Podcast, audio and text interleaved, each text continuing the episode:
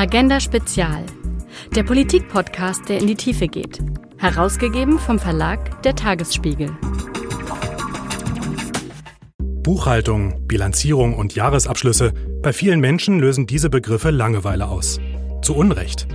Der Skandal rund um den insolventen Zahlungsdienstleister Wirecard hat das Thema Wirtschaftsprüfung in die Nachrichten katapultiert. Die Tragweite der Bilanzfälschungen ist noch immer nicht restlos aufgeklärt. Aber die Politik reagiert. Mit dem Gesetz zur Stärkung der Finanzmarktintegrität.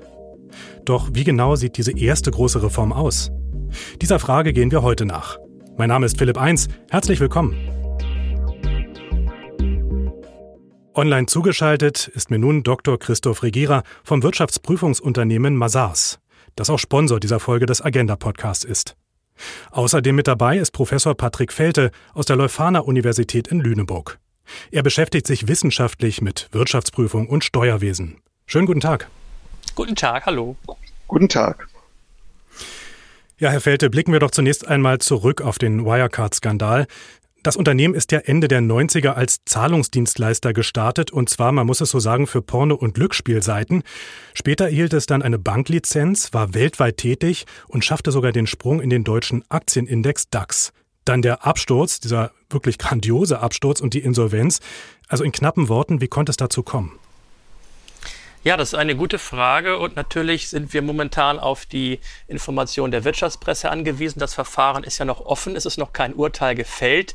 Es gibt einige Anklagepunkte, die Staatsanwaltschaft vermittelt gerade, aber entsprechend, ich sage Ihnen mal, was ich so aus der Wirtschaftspresse verfolgt habe. Ja, gerne. Ich, glaub, ich glaube, dass der, die Keimzelle oder der Kern des Problems dahin gelegen hat, dass ähm, 1,9 Milliarden Euro behauptete Guthaben auf Bankkonten nicht existiert haben und rund die Hälfte der ausgewiesenen Umsatzerlöse auf Luftbuchungen beruht haben. Das bedeutet natürlich, naja, es wurde eingebucht, aber es war entsprechend kein Gegenwert vorhanden. Also entsprechend eine Falschbuchung, wenn man so möchte. Und das hat natürlich dazu geführt, dass äh, fast die Hälfte der Bilanzsumme eigentlich tatsächlich nicht vorhanden war. Und das betraf das Geschäftsjahr 2019 und offenkundig wurde es im letzten Jahr 2020.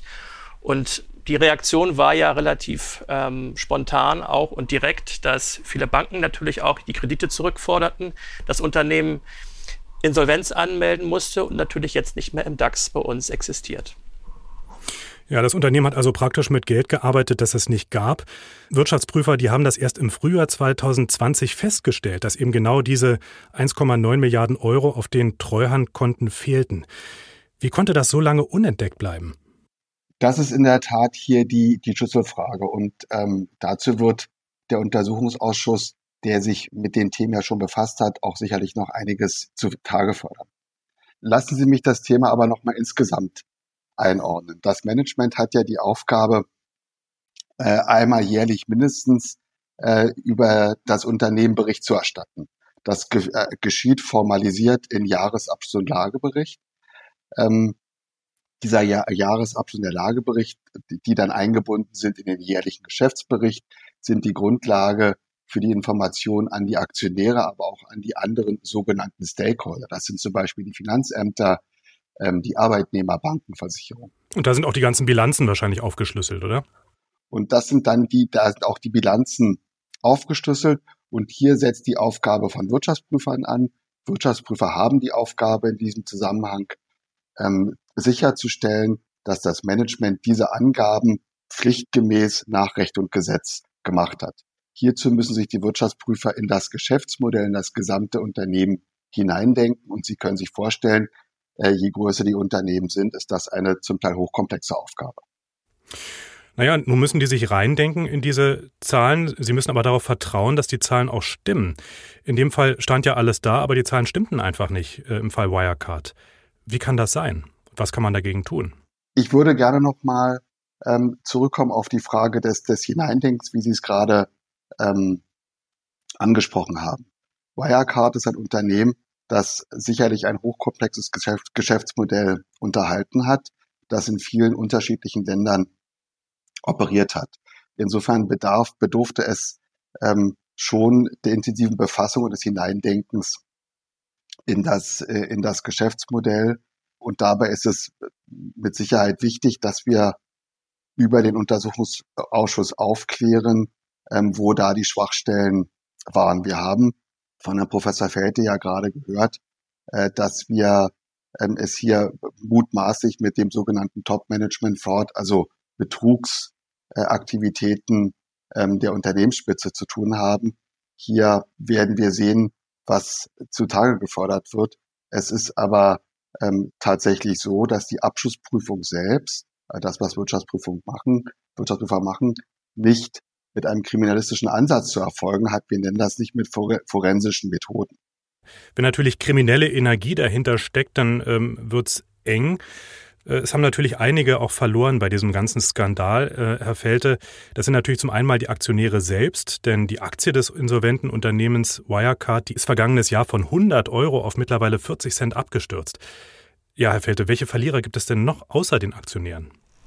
Ich würde sagen, wir alle sind geschädigt worden. Die ganze Öffentlichkeit, natürlich auch wir als Hochschullehrer, weil natürlich der Berufsstand der Wirtschaftsprüfer bei jungen Leuten dadurch keine besonders gute Reputation genießt.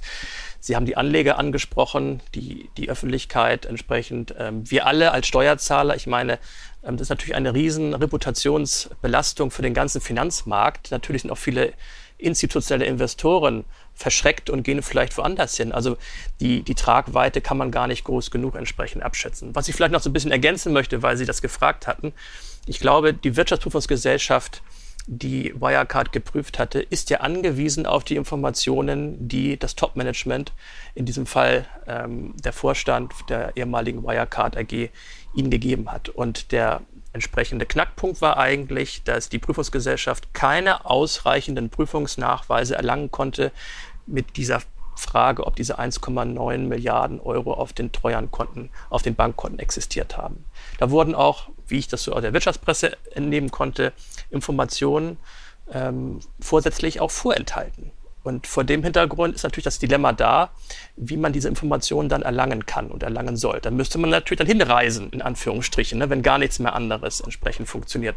Bloß da haben wir ja auch Stories gehört, dass sie da mit Schauspielern gearbeitet haben, gegebenenfalls. Also da war wirklich Top-Management-Fraud wahrscheinlich, höchstwahrscheinlich dabei. Naja, und da spielt ja auch so ein Begriff wie Vertrauen eine zentrale Rolle. Wenn ich darauf vertrauen muss, dass eben tatsächlich Management mir korrekte Zahlen liefert und ich äh, ja praktisch äh, als Wirtschaftsprüfer auch dann damit arbeite und darauf vertrauen muss, dass das so alles stimmt. Dass das wirklich stimmt und dass sich so ein Skandal nicht mehr wiederholt, da hat die Bundesregierung jetzt einen Plan und hat mehr Regulierung versprochen und hat auch ein Gesetz entwickelt. Das Gesetz hat 145 Seiten und nennt sich, ein etwas sperriger Begriff, Gesetz zur Stärkung der Finanzmarktintegrität. Herr Felte, sperriger Titel, was steckt dahinter? Ja, diesen sperrigen Titel sind wir aber gewohnt aus den letzten Jahren durch den Bundesgesetzgeber. Also wir sind ja momentan noch in der Diskussion. Das Gesetz ist noch nicht verabschiedet. Es ist momentan im Bundesrat ähm, beraten worden. Es wird jetzt in den Bundestag entsprechend gehen und wir sprechen derzeit von einem Gesetzentwurf. Der ist am 16.12., also kurz vor Weihnachten, veröffentlicht worden und er soll im Sommer spätestens finalisiert werden und wichtige Regelungen sollen auch schon ab dem 1.7., wenn man den Gesetzentwurf liest, auch größtenteils gelten. Was sind die zentralen ähm, Inhalte dieses Gesetzes? Also zunächst einmal müssen wir einen Begriff, glaube ich, kurz einmal definieren. Das ist der Begriff der Corporate Governance, weil dieses Gesetz wird ein Corporate Governance Gesetz sein. Corporate Governance beinhaltet gute, angemessene Unternehmensleitlinien für eine Führung also für eine Leitung und Überwachung. Und wir sprechen hier nicht von allen Unternehmen, die dieses Gesetz maßgeblich regulieren möchte, sondern wir sprechen nur von den Unternehmen des öffentlichen Interesses. Neudeutsch sagen wir dazu auch PI, Public Interest Entity. Das sind natürlich diejenigen Unternehmen, die am Kapitalmarkt, an der Börse notiert sind, aber es können natürlich auch wichtige Unternehmen mit öffentlicher Funktion darunter zu zählen sein, Kreditinstitute oder auch die Versicherungen. Und das heißt also, da bin ich dann nicht mehr nach diesem Gesetz darauf angewiesen, dass das Management mir korrekte Zahlen liefert, sondern ich habe auch Befugnisse und Möglichkeiten als Wirtschaftsprüfer, äh, die einzufordern? Ja, genau. Also im Prinzip ist es so, dass dieser Gesetzentwurf das ganze Corporate Governance System anspricht. Und da gibt es vier große Elemente. Das eine ist das sogenannte Enforcement. Das Enforcement ist in Deutschland die Durchsetzung der Rechnungslegung, Momentan war das ja viele Jahre lang zweistufig. Wie, wie können Sie da ein Beispiel geben? Was bedeutet das ganz konkret? Also Enforcement bedeutet, wenn die Rechnungslegung erstellt ist, also die Bilanzen, die Jahresabschlüsse und werden geprüft durch den Abschlussprüfer und auch den Aufsichtsrat, dass danach nachgelagert nochmal eine Prüfung erfolgt und das ist die sogenannte Enforcement-Prüfung. Sie ist in Deutschland zweistufig gewesen bislang. Die erste Stufe ist die Deutsche Prüfstelle für Rechnungslegung, die DPR. Die zweite Stufe ist die BaFin, die Bundesanstalt für Finanzdienstleistungsaufsicht. Da hat ja auch Herr Scholz vor ein paar Tagen einen großen Aktionsplan der Öffentlichkeit vorgestellt, dass die BaFin mehr Biss bekommen soll zum Beispiel und eine ja, forensische Einsatztruppe künftig auch beinhalten soll. Das ist ein großer Hebel, wo das Gesetz angreifen möchte. Man muss da vielleicht auch nochmal äh, verstehen, die BaFin, also die Bundesanstalt für Finanzdienstleistungsaufsicht, die ist ja zum Beispiel dafür da, um zu kontrollieren, dass die Banken genug Eigenkapital haben, also wirklich genug Geld sozusagen auf den eigenen Konten, bevor sie großzügige Kredite vergeben können. Die wird nun also gestärkt, auch in diesem Bereich, also auch bei privaten Unternehmen sozusagen. Ja, genau. Die BaFin ist ja nicht nur für die Überwachung der Finanzwirtschaft da. Natürlich macht sie das auch, aber sie ist auch für die Aufsicht der Realwirtschaft da. Und zwar von kapitalmarktorientierten Unternehmen, also die an der Börse gelistet sind. Nicht bei den kleineren, die kapitalmarktfern sind. Da macht die BaFin eigentlich in der Regel nichts. Sie will also die Rechnungslegung der kapitalmarktorientierten Unternehmen sicherstellen und damit natürlich auch der Nichtbanken in Deutschland. Und wenn man da mal guckt, was da der Gesetzentwurf alles vorsieht, ähm, der Gesetzentwurf möchte die BaFin in ihren Rechten und Pflichten stärken zu Lasten dieser ersten Stufe, dieser deutschen Prüfstelle für Rechnungslegung die war eigentlich bislang immer sehr vorrangig auch dabei und die soll künftig nur noch für Stichprobenprüfungen, also im Prinzip nur für ähm, nachgelagerte Prüfungen entsprechend ähm, einsatzfähig werden. Und die BaFin hat eigentlich dann das Hauptgewicht bei den meisten Enforcement-Prüfungen, bekommt mehr Rechte, mehr Befugnisse, darf auch schneller und häufiger Fehler veröffentlichen, auch öffentlich bekannt machen. Also, wenn man so will, Brandmarken von Fehlern, die die Rechnungslegung betreffen. Und das ist einer der großen Reformziele, die dieses FISK, so wie es abgekürzt immer heißt, ähm, beinhaltet. Das heißt, die BaFin, die bekommt jetzt mehr zu tun, Herr Regierer. Lässt sich damit sicherstellen, dass Rechnungen in Unternehmen in Zukunft auch wirklich stimmen?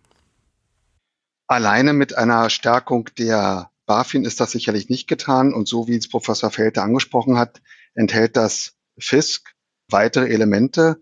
Ähm, zwei möchte ich hier gerne hervorheben, die auch aus der Sicht der Wirtschaftsprüfung besonders wichtig sind. Einerseits geht es um die Stärkung der sogenannten Prüfungsausschüsse. Das sind die Organe innerhalb der Aufsichtsräte der Unternehmen, die für die Überprüfung der Rechnungslegung und auch für die Begleitung des Prüfungsprozesses ähm, zuständig sind. Und andererseits hat der Gesetzgeber auch einen Themenbereich vorgesehen, der sich rund um die Abschlussprüfung dreht. Wie würden Sie das denn bewerten? Ähm, diese Maßnahmen, die Sie jetzt gerade auch nochmal erklärt haben, in dem Gesetzentwurf, reichen die aus? Aus unserer Sicht enthält der ähm, bisherige Entwurf viele vernünftige Ansätze. Einige haben wir bereits von Herrn Felte gehört. Ähm, aber es gibt auch durchaus problematische Bereiche. Zu den, Zum Beispiel? Zu, zu den Bereichen, die wir durchaus kritisch sehen, ähm, gehört die, die, die Regelung der Organisation der Prüfungsqualität. Eine wichtige Zielrichtung und Lehre, wir hatten es eingangs gesagt, ähm, aus dem Wirecard-Skandal muss ja sein, dass wir die ähm, Prüfungsqualität in Deutschland erhöhen. Ähm, Sie hatten vorhin gefragt, ähm, wer Verlierer sind. Ein großer Verlierer hier ist der deutsche Kapitalmarkt und seine ähm, Reputation. Hier meinen wir, dass das Gesetz noch stärker akzentuieren könnte. Ähm, ein Instrument, das bisher sich im Gesetz befand und nunmehr mit der jetzt angedachten Reform ähm, gestrichen werden soll, ist die sogenannte Gemeinschaftsprüfung. Lassen Was Sie mich das? das? ganz kurz erläutern. Ähm, die Gemeinschaftsprüfung ist, ähm, wenn Sie so wollen, die Einführung des Vier-Augen-Prinzips in der Wirtschaftsprüfung. Das heißt, eine Prüfung wird nicht durch einen Prüfer durchgeführt, sondern durch zwei Prüfer gemeinschaftlich. Dabei ist nicht gedacht, dass die beiden Prüfer den gesamten Prüfungsstoff gleichsam doppelt prüfen, sondern der Prüfungsstoff wird aufgeteilt, aber beide Prüfer tragen nachher für das Prüfungsergebnis gemeinsam Verantwortung Und dadurch haben sie dann auch einen hohen ähm, Anreiz, die Prüfungsergebnisse des jeweils anderen Prüfers kritisch durchzuarbeiten. Und das würden Sie sich wünschen und das fehlt im neuen Gesetzentwurf? Habe ich Sie da richtig verstanden? Diese Option, die bisher das Gesetz vorgesehen hat, fällt ähm, einer verschärften Rotationsregelung zum Opfer. Das Gesetz sieht nunmehr vor, dass die Rotation für die Unternehmen, die am Kapitalmarkt gelistet sind, Professor Felte hatte bereits den Begriff der PIs ähm, eingeführt. Für diese Unternehmen besteht nunmehr eine zehnjährige Rotationspflicht, aber ohne die Möglichkeit, möglicherweise eine Verlängerung dieser Rotationspflicht dann hinzubekommen, wenn die Unternehmen von zwei Prüfern parallel geprüft werden. Herr Felte, Sie sind ja Wissenschaftler, haben da den wissenschaftlichen Blick. Wie bewerten Sie denn die Maßnahmen jetzt, äh, die im neuen Gesetzesentwurf vorgesehen sind? Viele Maßnahmen sind unausgewogen, sind einem politischen Aktionismus gleichgekommen und ich befürworte eigentlich eine stärkere evidenzbasierte Regulierung. Das ist nicht passiert aufgrund auch des Drucks. Ich meine, wir haben ja auch bald Bundestagswahlkampf. Also das sind natürlich alles gewisse Voraussetzungen, die nicht besonders günstig sind, um die Wissenschaft einzuladen bei dieser Reform. Ich sage, das heißt also, was, was genau stellen Sie sich da vor? Wir suchen ja eigentlich, so wie man den Gesetzentwurf lesen kann, nach Handlungsalternativen als Reaktion auf den Wirecard-Skandal. Und einige Maßnahmen sind einfach wieder hervorgezogen worden aus der Schublade, die eigentlich gar nichts mit dem Thema Top-Management-Fraud-Vermeidung zu tun haben. Also ich sehe eigentlich eine sehr starke Regulierung jetzt beim Enforcement, die ich allerdings grundweg auch teile. Die BaFin muss besser aufgestellt werden und mehr Rechte und, und Pflichten bekommen. Beim Wirtschaftsprüfer sehen wir auch eine sehr starke Regulierung. Manche sagen ja zu Recht eine Überregulierung der entsprechenden Maßnahmen.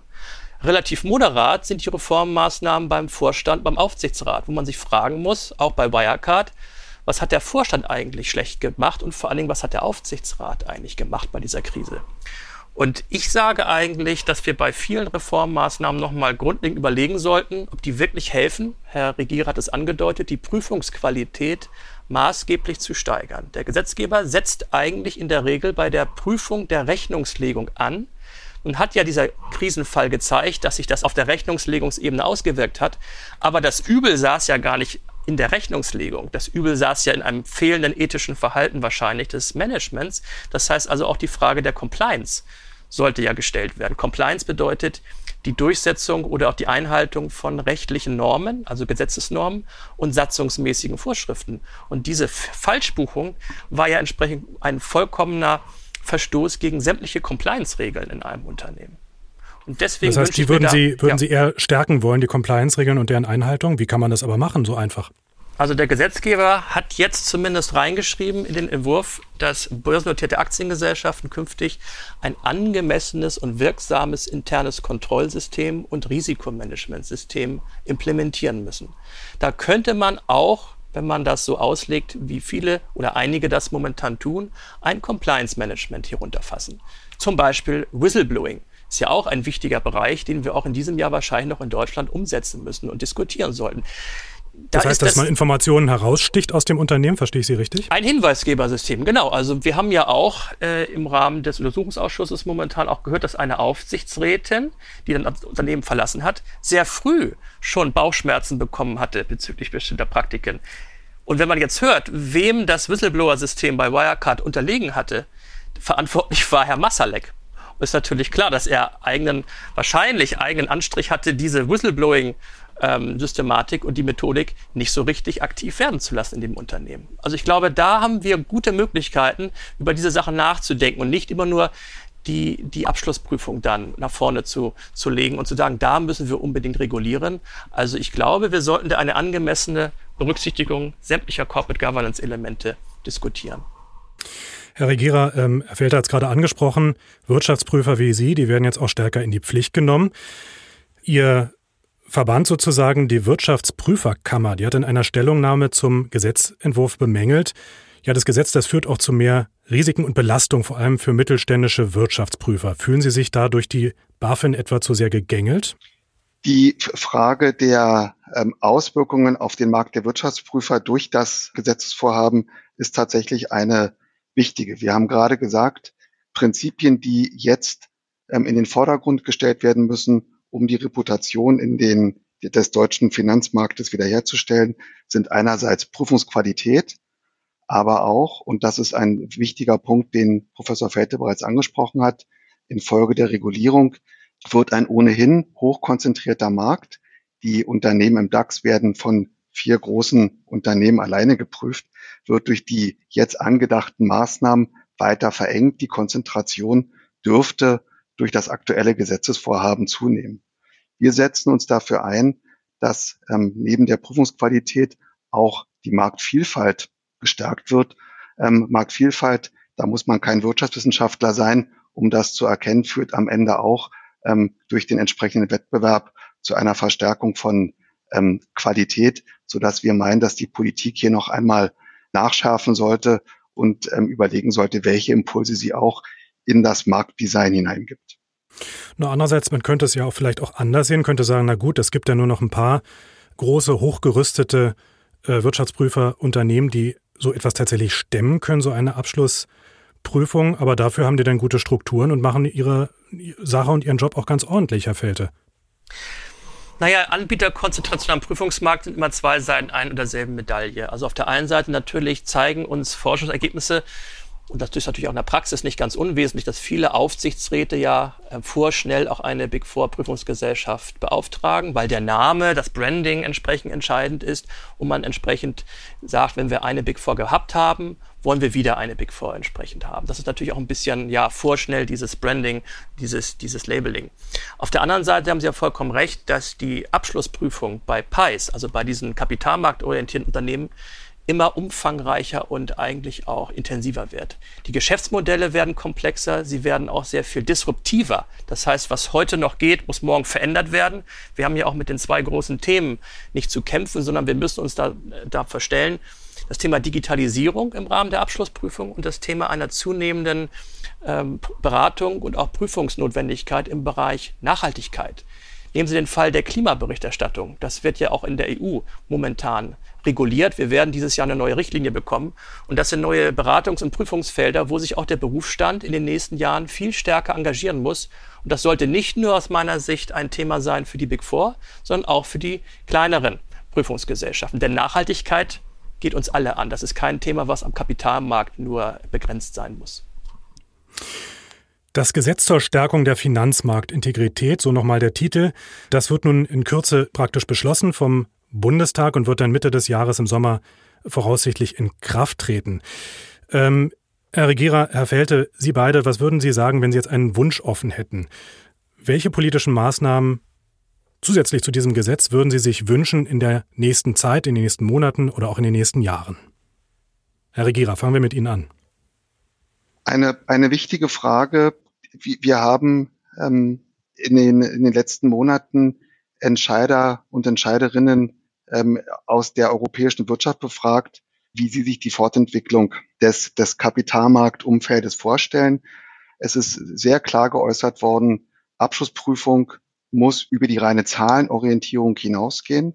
Die Marktteilnehmer wünschen sich, so wie es Herr Professor Felter angesprochen hat, dass sie Unterstützung bekommen von Wirtschaftsprüfern bei den großen Zukunftsthemen der Nachhaltigkeit. Ähm, Gender spielt eine ganz große Rolle, Diversity, die Klimafaktoren, ähm, die Menschenrechte, also eine, eine Fortentwicklung der Berichterstattung, eine Fortentwicklung auch der Abschlussprüfung hin in die über den reinen Zahlenteil hinausgehenden Fragen, ähm, verbunden mit einer ähm, umfassenden Reform, wie wir es gehört haben, des Corporate Governance Systems. Mehr Corporate Governance und dann auch mehr Strategie als Zahlen, so habe ich das jetzt mal verstanden. Ähm, Herr Felte, was ist Ihre Wunschliste? Ja, ich bin da sehr bei Herrn Regierer. Ich glaube, es wird ja immer boykottiert, dass die nicht finanziellen Aspekte immer nur qualitativ daherkommen. Das war auch früher häufig so. Jetzt ist momentan ein ganz starker Trend, auch am Kapitalmarkt zu sehen, diese sozialen Umweltaspekte zu quantifizieren, sie in Zahlen auszudrücken, sie zu internalisieren, also auch Eurobeträge für Klimarisiken und so weiter zu finden. Und ich wünsche mir in den nächsten Jahren, also wenn ich entsprechend in der Glaskugel sitze und auch entsprechend regulieren könnte, zumindest für die börsennotierten Unternehmen, langfristig eine integrierte Finanz- und Nachhaltigkeitsberichterstattung, die dann auch äh, pflichtgeprüft wird, nicht nur durch die Abschlussprüfung und die Aufsichtsräte, sondern auch vielleicht durch eine Enforcement-Instanz. Also auch die BaFin sehe ich da in der Pflicht, stärker die Nachhaltigkeitsberichterstattung zu überprüfen.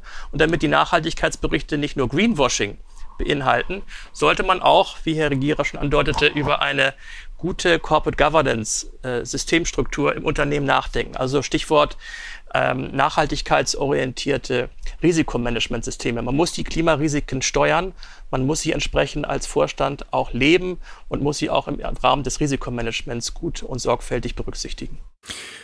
Mit strengeren Regeln gegen Bilanzfälscher. Das waren Einschätzungen von Dr. Christoph Regierer vom Wirtschaftsprüfungsunternehmen Mazars und von Professor Patrick Felte von der Leuphana Universität in Lüneburg.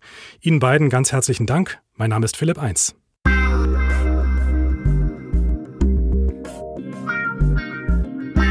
Agenda Spezial, der Politik-Podcast, der in die Tiefe geht. Weitere Informationen unter www.agenda-podcast.de.